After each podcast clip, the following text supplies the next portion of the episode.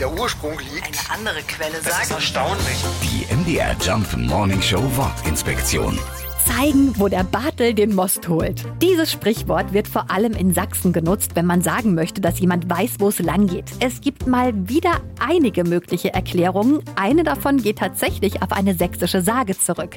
Darin geht es um den Weinschenk Bartholomäus Zimmer, der Anfang des 16. Jahrhunderts in Meißen gelebt haben soll. Bartholomäus oder kurz Bartel soll sich sehr gut mit Weinen ausgekannt haben und nicht nur das, er kaufte und verarbeitete immer nur die beste Ware, sodass seine Kunden wussten, der kennt sich aus. Wenn man heute also von jemandem sagt, dass er oder sie zeigt, wo der Bartel den Most holt, dann bedeutet das so viel wie er oder sie weiß, wo der Hammer hängt.